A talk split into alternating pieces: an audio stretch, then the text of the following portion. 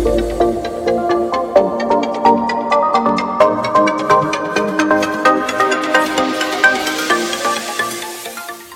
tout le monde, ici Marc-André Morel et bienvenue à un autre épisode de CoachAxi.tv. Euh, certains, plusieurs d'entre vous, vous l'avez reconnu. On a de la grande visite aujourd'hui. On a Isabelle Fontaine. Salut, Salut. Isabelle. Écoute, un gros merci d'être dans le taxi avec, euh, avec nous autres. Ça a pris comme à peu près trois ans à me décider à, à t'appeler parce que je voyais juste ton horaire euh, passer sur Internet et à travers, évidemment, mes, mes sources. Et puis, et puis là, ben, tu as accepté. Écoute, tu es, la dernière de la quatrième saison, donc on va, euh, dans cette belle journée d'octobre, aujourd'hui, on va te poser des questions. Mais Et- t'es venu à mon bootcamp sur le courage. Oui, ben c'est ça. On est tous un univers en commun, là. Voilà. puis on- puis je suis pas tout seul qui était là. 2000 personnes. Sais quoi, 2500? Non, non. Non, non. Moins que ça. Moins que ça. OK, Mais il y avait du monde, mille- mais mille- moins que ça, mille- moins 1950, en tout cas. Puis ça, ça fait des années que tu le fais, ton, ton, ton bootcamp. On va en parler tout à l'heure. Euh, écoute, euh, c'est pas... Premièrement, tu es conférencière. Euh, au Québec, on est au Québec en ce moment, on est dans la grande région de Montréal. Tu as donné des conférences partout à travers le Québec, mais quand on dit partout, c'est partout. tu as été aussi, euh, bien sûr, en Europe, donc euh, pas seulement en France, mais aussi d'autres. Euh, en- Euh, ben, en France, à Saumur, j'avais rencontré une gang fantastique et magique. J'avais été à Paris aussi. Mais euh, on m'a abordé de d'autres places, mais ça s'est pas concrétisé. parce que J'avais pas le temps de, de faire mon aller-retour. Puis aussi le fait que tu étais tellement occupé ici, ça rend les choses un peu plus difficiles parce que je sais que même moi, euh, je, veux dire, je le sais, là, quand je, je t'envoie un courriel, euh, je vois à quel point tu es, débordé. Euh, je dirais pas, je dirais pas le, le- le nombre de jours que ça peut, ou semaines, ça, ça peut prendre avant d'avoir une réponse. Mais, mais je suis content. Écoute, on est vraiment content que tu sois là. Écoute, ce qui est important, c'est que je veux. Euh, J'aimerais ça peut-être que, à part. Bon, tu as écrit euh, deux, deux bouquins extraordinaires, deux, deux briques intelligentes et renversantes, percutantes, dont celui-là. Euh, sur le courage et euh, ton, Ouais, premier, ton premier c'était Empower Ouais. euh, qui faisait vraiment, qui nous prenait au niveau de l'intelligence émotionnelle et qui nous, nous amenait à, à faire en, en- en sorte qu'on découvrait notre propre force émotionnelle, c'est ça? Bon, non, ben écoute, ça? je l'ai lu, mais euh, ce qui arrive, c'est que c'est commencé assez étrangement, toi, ta, ta- ta carrière de, de conférencière, parce qu'il y en a qui, comme moi, qui rêvaient de ça depuis que, j'étais jeune. C'est ça, exact. Et puis, euh, là, tu le sais, hein? Là, oui. c'est ça. Mais je pourrais pas faire d'autre chose. mais- J'adore. mais comment ça a commencé au, au départ? J'enseignais à l'UCAM. Puis, euh, à un moment donné, il y a quelqu'un de chez TVA qui a appelé au département de communication puis il a demandé est-ce qu'il y a un enseignant à l'UCAM qui est inspirant, qui aurait du contenu pour nous? Puis là, moi, il y a un directeur qui me connaissait pas, qui avait entendu parler de moi, qui a donné mon nom. Puis après, ça l'a appelé chez nous, puis ça disait euh, Madame Fontaine, faites-vous ça des conférences dans des contextes de séminaires des ventes puis moi, à cette époque-là, je venais de laisser un emploi assez payant pour une charge de cours à l'UQAM qui n'était pas payante. Puis là, moi, j'ai dit absolument que je fais ça. Puis là, après, j'ai posé des questions pour savoir, ben, c'est quoi un conférencier dans les organisations? C'est quoi des conférences dans des cas de séminaires des ventes? Puis là, j'ai découvert dans quoi je m'étais embarquée. là. Puis là, finalement, j'ai euh, j'ai sauté, j'ai pris les, les bouts de mon cours qui OK. étaient le plus que les étudiants trouvaient le plus tripant, le plus significatif, le plus énergisant. J'ai packagé ça dans une formule de 90 minutes, puis je suis allée présenter ça euh, aux représentants des ventes de TVA, puis j'ai euh, j'ai adoré le, con- le concept de... Pour ceux qui sont, Check euh, qui sont français ou européens, TVA, c'est Un réseau c'est un réseau de télévision. euh, qui est très, très... euh, Une belle gang, mais il y avait eu les meilleurs conférenciers, puis ça, là, là, moi j'ai vu que la barre, euh, la barre était haute, puis l'anxiété a monté, mais en, en observant dans mes cours ce qui faisait le plus, ce qui interpellait le plus les gens, puis en mettant tout ça dans une conférence, mais finalement ça a été, ça a été comme une petite formule gagnante, puis sais, moi, j'ai pas monté le Mont Everest. J'ai pas d'histoire de Ouais. vie qui est un témoignage que je raconte en conférence. moi, je présente des outils et des stratégies qui viennent de la neuroscience puis de la, la neurobiologie des émotions. Essentiellement, comment qu'on peut euh, déjouer une partie de notre cerveau quand ça brasse un peu puis que l'humeur a pris le dessus ou la négativité ou le pessimisme ou euh, les cœurs en titre. Quand ça, ça a pris le dessus, comment un être humain peut déjouer son cerveau pour se ramener en état de performance, pour commander les carburants émotionnels, un peu comme, comme on, en- on enseigne aux athlètes avant qu'ils se rendent aux Jeux olympiques. L'athlète qui est en deuil, en divorce, ou qui n'est pas de bonne humeur, ou que ça va mal dans sa vie, Ouais. ben devant la fenêtre d'opportunités qui s'offre à lui, que sont les Jeux olympiques, puis on sait qu'il n'y en a pas toutes les fins de semaine, Ah, on veut que l'athlète soit dans la zone, dans le flow, ah. Au sommet de sa game quand c'est le temps. Ben, les gens des ventes dans les entreprises sont ceux qui ont le plus de formation. chose. ouais. Quand tu veux négocier un contrat de quelques millions, Mhm. tu veux que ton vendeur soit dans la zone, Tout à fait. qu'il soit concentré, qu'il ait le sens de la répartie, qu'il ait le, le charme ou son charisme euh, soit à son optimum. Et ça, c'est. J'ai beaucoup aimé le mot que tu utilisé. Tu as, utilisé le mot déjouer. Ouais. Parce que de déjouer un peu son, son- son cerveau, son, son chemin, parce que quand tu. Euh, en conférence, tu parles de ton fameux Y. Ouais, le Y neurologique. Oui, le Y neurologique. Tu peux prendre à gauche, de- qui est? éviter ce qui n'est pas facile, ou tu peux prendre à droite et faire face avec courage. Mais quand tu arrives à la croisée des chemins, le problème avec le cerveau, c'est que il y a des habitudes neuronales qui nous embarquent sur le pilote automatique. Mhm. C'est assez fascinant parce Mhm. qu'on ne se rend même pas compte qu'on est prédéterminé par nos habitudes. Genre, Oui. Sais, quand je suis en conférence, je demandais aux gens, euh, levez la main ceux qui, à la maison, chez vous, vous mangez toujours à la même place à la table. Ils lèvent tous la main. Là, je dis, qui, qui dort toujours du même bord du lit? Ils lèvent tous la main. Qui le matin a des petits, euh, sais, morning routine, que tu commences par la même chose, la première chose suivie de la seconde à la troisième? On a tous nos rituels du matin. On est prévisible, on est sur le pilote automatique, des habitudes neuronales. Éventuellement, même, c'est notre voiture qui nous amène au travail le matin. Ah. Tu ne te rends même pas compte que tu as changé de vitesse, tu as freiné, tu as tourné. Tu te rends au travail inconsciemment sur le pilote automatique. ça, ça fait quoi, ça? Mais là, quand tu as un Y neurologique, là, il y a des individus qui vont dire OK, je vais commencer à me remettre en forme, je vais aller jogger trois fois par semaine. Mais le pilote automatique, ça peut être Netflix pendant toute la Ah, soirée. ouais, ça. Ou les habitudes alimentaires, c'est des Y Mhm. neurologiques, mais aussi dans notre vie professionnelle, on reste dans notre zone de confort, de ce qu'on maîtrise déjà des habitudes Ouais. neuronales. Fait que au bootcamp, ou dans mon livre, ce que je dis, c'est qu'il faut identifier toutes les places où, à la croisée des chemins, on s'en rend pas compte, mais on prend toujours la voie de l'évitement de faire ce qui est dur.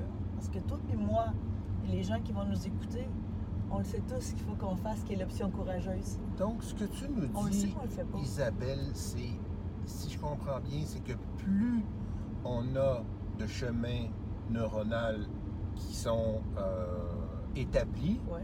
et répétés, Plus on a d'options. plus.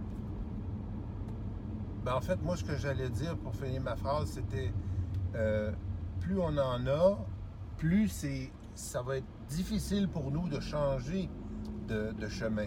Oh non, non, non. Non, c'est pas ça du Non. tout. Tu sais, admettons, euh, parler une seconde langue, là. Tu sais, quand tu commences à parler une seconde langue, tu es en train de creuser un nouveau circuit neurologique. Ça s'appelle la neuroplasticité autodirigée. Une fois que tu es rendu parfaitement bilingue, tu as deux traits neurologiques. Une, mettons, pour parler le français, l'autre pour parler l'anglais. Mais on souhaite éventuellement que la personne va faire face à une petite tension neurologique, puis va être en mesure d'apprendre une troisième langue. C'est quoi une tension neurologique? Euh, c'est d'installer dans ta circuiterie neuronale la maîtrise d'une nouvelle habileté. Genre, euh, conduire manuel. La première fois que tu conduis manuel d'une côte au stop, faut que tu partes en première pour la première fois. Là, Ouais. les gens vont, vont avoir une petite tension neurologique, ils vont être concentrés, ils vont avoir éventuellement un petit peu d'eau dans le gaz. Ouais. Mais au bout de cinq ans de conduire manuel, ils partent en première en Ouais. parlant légalement au téléphone cellulaire, ça, en tenant un café et en disant bye aux voisins.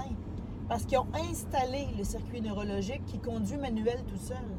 Fait que les musiciens développent des nouveaux circuits neurologiques pour maîtriser l'instrument. Si tu apprends une seconde langue, au début, c'est difficile, il y a une tension. Là. Tu sais, tu t'en vas au Mexique, tu apprends l'espagnol, mhm. tu as une tension pour essayer d'accorder tes verbes, transmettre le C'est message. ça la tension neurologique. Il faut choisir la tension. C'est comme, est-ce que c'est semblable à l'état euh, d'adaptation Ouais. quand on est conscient, consci- com- compétent, où on doit absolument Oui. euh, faire, euh, en fait, réfléchir à ce que l'on fait, comme si c'était jouer au golf, ben, faut faire exactement ce qu'on on nous a appris, même si c'est pas confortable. Mais ça revient quand même, je reviens quand même avec ma question parce que j'ai l'impression que je pense à, à des gens que j'ai vus euh, passer dans ma vie euh, euh, qui sont paresseux neurologiquement qui ne changent rien de leur vie, qui vont en plus, bon, euh, des fois se plaindre, Ben, etc. eux autres, ils ont peu de circuits. Ils ont peu Ils de prennent cir- toujours le même. Parce que c'est ça que je, c'est ça que je te disais tantôt. Ouais. Donc, donc, plus tu es, tu, tu restes souvent sur, sur un, un ou plusieurs euh, chemins, plus ça va être difficile pour toi de créer des nouveaux chemins. C'est pas ça? Ouais, ouais, parce que la- tu, tu reviens tout le temps. Tu sais, il y a des individuels, mettons, là, toi, tu parles en public, tu as l'éloquence, tu fais ça depuis des années, des années. Mais il y a des individus, là, qui éventuellement, qu'il faut qu'ils animent des rencontres, quand- qui doivent s'adresser à une chambre de commerce.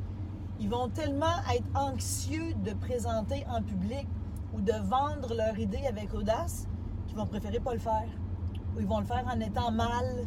Tu sais, ils vont pas prendre le taureau par les cornes et se dire Ben, je vais le faire jusqu'à temps que je maîtrise la prise de parole en public. Ben moi, je vais prendre ma question d'un autre angle par rapport à ton, à ton exemple. C'est que ton, ton type qui veut euh, s'améliorer à parler en public parce que bon, c'est nouveau Ouais. pour lui ou quoi que ce soit, si c'est quelqu'un qui a l'habitude de changer ses habitudes, Ouais. ça va être plus facile pour lui que quelqu'un qui a l'habitude de ne pas changer ses habitudes. Oui, C'est ça. exact. OK, bon. En fait, c'est un déséquilibre parce que notre ego. Notre ego aime maîtriser puis prévoir le futur immédiat. Dans ce temps-là, on se sent compétent, on sait ce qui va se passer. On se reprend en déséquilibre. Ouais. C'est pour ça qu'il y a du monde qui résiste au changement, parce que le changement t'amène sur une genre de vague où il faut que tu te tiennes en équilibre, il faut que tu développes des nouvelles habiletés Mhm. pour maîtriser les nouveaux parala- paramètres que tu connais pas encore. Donc, l'inconnu est perçu par le cerveau comme une menace, parce que tu peux pas avoir la maîtrise devant des nouveaux paramètres que tu connais pas. Mais il y a des individus qui aiment être en déséquilibre. Il y en a qui se rendent à Hawaï pour surfer la vague. Fait que si tu regardes ça d'un point de vue professionnel, nous autres, la tension neurologique veut dire qu'on est en train de développer un nouveau, une nouvelle compétence, une nouvelle habileté. Mhm. Fait que moi, là, quand je vais dans les entreprises, la conférence qui est le plus souvent demandée, c'est comment surfer sur le changement. Mhm. Parce que c'est, tu sais, les- devant le changement, les cyniques deviennent plus cyniques. Les frustrés deviennent plus frustrés, puis les, les anxieux deviennent plus anxieux. Mhm. Mais quand tu enseignes à ces gens-là, tu leur dis, regarde, ton cerveau, il veut pas de tension. Mais si éventuellement tu leur dis, regarde, la tension égale le progrès, on veut que nos enfants apprennent plusieurs langues. On veut qu'ils euh, qu'ils suivent plusieurs cours, qu'ils développent plusieurs habiletés. Mais au début d'une habileté, tu conduis manuel puis tu as de l'eau dans le gaz, tu n'as pas la maîtrise. Mais les gens qui apprennent à embrasser la tension de se dire, OK, ça, je connais pas ça encore, mais check-moi bien aller. Donne-moi un bout de temps, je vais maîtriser l'affaire.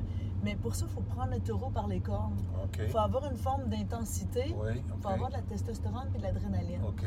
Puis là, toi, tu nous as aidé à trouver des manières d'augmenter la testostérone et euh, l'intensité. Si- c'est mon but. Si, si- Découvrir le comment. si vous avez jamais vécu un bootcamp avec Isabelle Fontaine, où que vous soyez, prenez l'avion, le, le- le- le char allégorique, peu importe, il, faut, il faut vivre ça une fois dans sa vie. Ouais. Quitte, quitte à même si, euh, tu sais, bon, moi, euh, je sais pas, là, mais j'étais euh, j'étais peut-être euh, resté assis quelques fois, là, quand les gens se levaient, puis tout ça. Mais euh, je gardais mon, mon chemin neuro... Oui, c'est ça. J'avais une bronchite? J'avais une bronchite. C'était pas évident pour toi parce que non. le, le bootcamp, c'était d'enseigner aux gens, justement, ça durait 12 heures. Le but, c'était de, à la fin de la journée, les avoir rendus un petit peu plus familiers avec le fait de conduire manuel. Dans le cerveau, comment on branche dans le circuit neurologique du courage Ouais. pour que ça libère le- des neurotransmetteurs, les hormones du courage, que sont la testostérone et l'adrénaline. C'est les hormones, tu sais, en anglais, on appelle ça le, le fighting spirit, la combativité. Oui, oui, oui. L'expression anglophone oui. qui dit OK, bring it on. amène-les ton challenge. Ouais, Aujourd'hui, je suis dedans. On traverse tous des états où on est dedans. Il faut juste savoir que quand on est dans ces états-là, il y a plus de. On a augmenté le voltage dans notre système nerveux.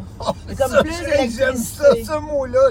Le, Le voltage, dans mon cerveau. Ça connecte plus vite. Oh, oh. Ça connecte plus vite dans le cerveau. Puis on a une augmentation de l'intensité émotionnelle. Il y a plus d'adrénaline, il y a plus de testostérone, mais le corps et la pharmacie qui génèrent ces hormones-là. Fait que là, on va donner des trucs aux gens de dire voici toutes les formules qui aident ton corps comme pharmacie à brancher dans le bon circuit pour qu'éventuellement, avant de faire ton, ton cold call, avant de monter sur une scène, avant d'animer une rencontre pas facile, avant d'avoir une conversation courageuse, avant de prendre une décision que tu sais qui sera pas populaire, il faut que tu t'amènes dans un état où le lion sort, là, où la lionne émerge. Sinon, le problème, c'est que tu restes dans tes affaires confortables. Les gens attendent avant de dire les choses. Ils attendent, ils attendent. Puis des fois, ce qu'on voit dans les entreprises, c'est quand les gens sont, sont tannés, sont fatigués d'attendre, ben là, ils éclatent. Puis c'est comme une grenade dégoupillée. là. Ça fait des dégâts qu'il faut nettoyer. là. OK, c'est intéressant, ça, Mais quand maintenant, même. ce qui m'intéresse le plus, c'est le courage managérial, Le courage le managérial. courage de gestion. Et ça, je peux te dire que c'est quelque chose que j'ai entendu encore à Montebello avec mes avocats où j'ai fait une session euh, et euh, ailleurs avec euh, d'autres clients. De plus en plus, depuis un an ou deux, j'entends ça, le manque de courage managérial. Les, là, c'est rendu que les. Il y y, a presque des. comment on appelle ça? Des mutineries, si on peut dire, qui se préparent à l'intérieur de certaines entreprises, des mutineries évidemment pacifiques, pour essayer de faire bouger ou déloger ceux qui, en bon québécois, qui stallent. Ceux Ouais. qui. Ceux qui, euh, ceux Qui savent ce qui- doit être fait, mais qui sont qui, pas. par- qui paralysent exactement toute l'évolution de l'entreprise parce qu'ils savent Ouais. qu'est-ce qui doit être fait, mais qui Il manque le pas. courage de faire, Exactement. euh, de, de supporter la tension relationnelle. Parce que, tu sais, des fois, quand tu as donné un message difficile, c'est sûr que ça va créer une petite tension, là. Ça va créer des inconforts. Il y a des gens qui se disent, ben moi, là, je suis le leader de cette organisation-là, c'est un petit peu ma tâche de contenir cette tension-là pour assainir l'environnement de travail, pour s'assurer qu'on travaille, pour ça, en anglais, ils disent le greater good, là Ouais. pour qu'on travaille pour le bien commun. Là. Mais quand on reporte et on fait pas les choses, ben, ça devient vicié comme climat à l'interne. Ah oui, puis là, on Puis, est. tu sais, euh, les entreprises qui, euh, qui maximisent la rétention de personnel. Tu sais, Oui, Il y a du monde, oui. là. Moi, avant d'enseigner à l'UQAM, j'ai été chasseur de tête. Ah il y a oui? des, euh, Ah, je savais pas ça. Il y a des équipes là, où c'était impossible d'aller chercher des gens. Pourquoi? Ils étaient fidélisés, il y avait une loyauté. C'était tout le temps à un patron.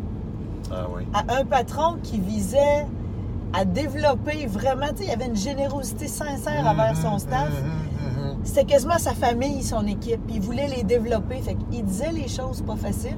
OK. Il donnait l'encouragement sincère quand c'était le temps. Mais quand il y avait une situation à assainir, ben, il prenait le taureau par les cornes puis il le faisait. C'est comme un bon père de famille. Ça, c'est intéressant parce que tu viens de nommer trois points qui ne figurent même pas dans les, euh, dans les points de, pour aider à la rétention des employés. Là. Quand on, on visite Ouais. un peu les, les experts là, sur Internet, dans les livres, ouais. etc., les, les- les formations, euh, ce que tu viens de nommer, euh, ça, ça, ça- ça sort même pas. Donc, c'est pour, pour dire que finalement, c'est, c'est vraiment un travail de, de terrain, puis c'est, c'est la- l'aspect humain. euh, je quand pense on- que les gens sont engagés à un individu qui peut être un patron. Ils sont Mhm. engagés à une équipe Mhm, aussi. mhm. Mais euh, moi, je, je connais des gens, là, qui, on connaît le principe, euh, comment ça s'appelle, le, le phénomène psychosocial passif-agressif qu'on appelle le bitchage, Ouais, la médisance. ouais. Tu sais, les gens qui sont peu capables de dire les vraies affaires en cours de route puis qui accumulent du ressentiment, ben, ils ont besoin de ventiler. Fait que là, ils bitchent. Oui. Ils parlent dans le dos, ils se défoulent.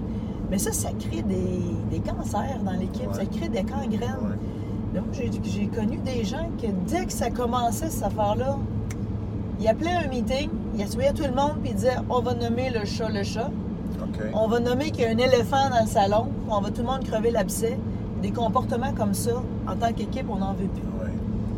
Mais nommer la chose, c'est pas facile. Ça prend du courage. C'est pas que- facile, puis ce que je m'apprête à faire non plus, c'est pas facile parce qu'on manque de temps. Oh non! Ça va être, ça va être Oh non, de non. terminer notre entrevue. Écoute, j'aimerais ça que tu nous dises non seulement, euh, ça c'est une conférence aussi là, sur Ouais. euh, le courage, en plus de ton, ton livre, qui Ouais. est aux éditions Un Monde Différent, qui est disponible en ligne partout euh, dans le monde. Donc, euh, on le sait pour des Européens qui veulent s'en procurer un et dans les librairies au, au Québec. Mais euh, dis-nous, qu'est-ce qui s'en vient là? Est-ce que tu vas refaire un bootcamp ou non? Parce que ça, c'est le grand, euh, c'est le grand mystère là, à savoir. euh, Ah, c'est pas, c'est pas impossible que j'en fasse c'est un. pas impossible. Mais c'est pas au programme. c'est pas au programme pour le moment. J'en fais maintenant actuellement dans les entreprises qui m'invitent et qui organisent les rencontres. On fait des journées complètes sur le courage en formule bootcamp bien intense pour les équipes. Oui. Mais moi, là, de réunir euh, 1000 personnes dans une salle, là, pour le moment, c'est pas à mon programme. Parce que moi, j'ai euh, j'ai une conférence sur comment donner plus de sens à son travail, OK. comment donner plus de sens à sa vie. Puis là, je suis en train de développer une journée qui va vraiment être axée sur le gros pourquoi. là. Tu sais, Nietzsche qui disait, tu sais, l'être humain qui a un pourquoi suffisamment fort Ouais. est capable de supporter n'importe quel comment. là. Mhm, mhm. Là, je suis en train de découvrir toutes sortes de stratégies qui est un peu la suite du courage. OK, ça y est. Les créer du sens. On va on Parce va- que quand il y a du sens, euh, on trouve des ressources, on a une résilience née, puis on devient innovant, on devient. On sait, quand il y a vraiment un sens derrière ce qu'on fait, on dirait que l'être humain est capable de s'ajuster. Il, il sent l'autre personne, il sait jusqu'où il peut aller, il sait quand c'est le temps d'arrêter. Il y a une intelligence qui s'installe Mhm. Quand c'est imbibé de sens. Oui, une collaboration aussi qui est plus, euh, qui est plus in- in- induite, qui est plus naturelle entre les personnes. Parce que, ben oui, quand on partage le même, le même Ouais. sens, c'est beaucoup plus facile que quand on est tout simplement là pour euh, essayer de gagner de gros lots ou quoi que ce soit. Puis c'est moi, moi, moi, moi, moi. ça interpelle l'âme et le cœur aussi. Écoute, ma chérie, on va, on va, dé- on va déconnecter de YouTube si on continue. Ah, Alors, écoute, euh, je Je juste... sur Je peux juste dire une chose, deux choses, c'est merci énormément de nous avoir euh, vraiment euh, bri- fait briller de ta présence. Et puis en, et en plus, je pense qu'il n'y a personne qui peut douter pourquoi tu es la conférencière la plus populaire au Québec. Ça, c'est certain. Là, juste, euh, euh, comme on dit, tu as le full package. Alors, euh, un gros merci d'avoir été avec nous, Isabelle. Merci à toi. Pour ça, tu peux pas quitter sans ton, ton taxi Ah, à, toi. Ben ouais, c'est ça. Exactement. Merci. Toi, c'est taxi gratuit à vie. Oh! Ouais, c'est ça. Merci, c'était le fun de passer du temps avec toi. Super, merci.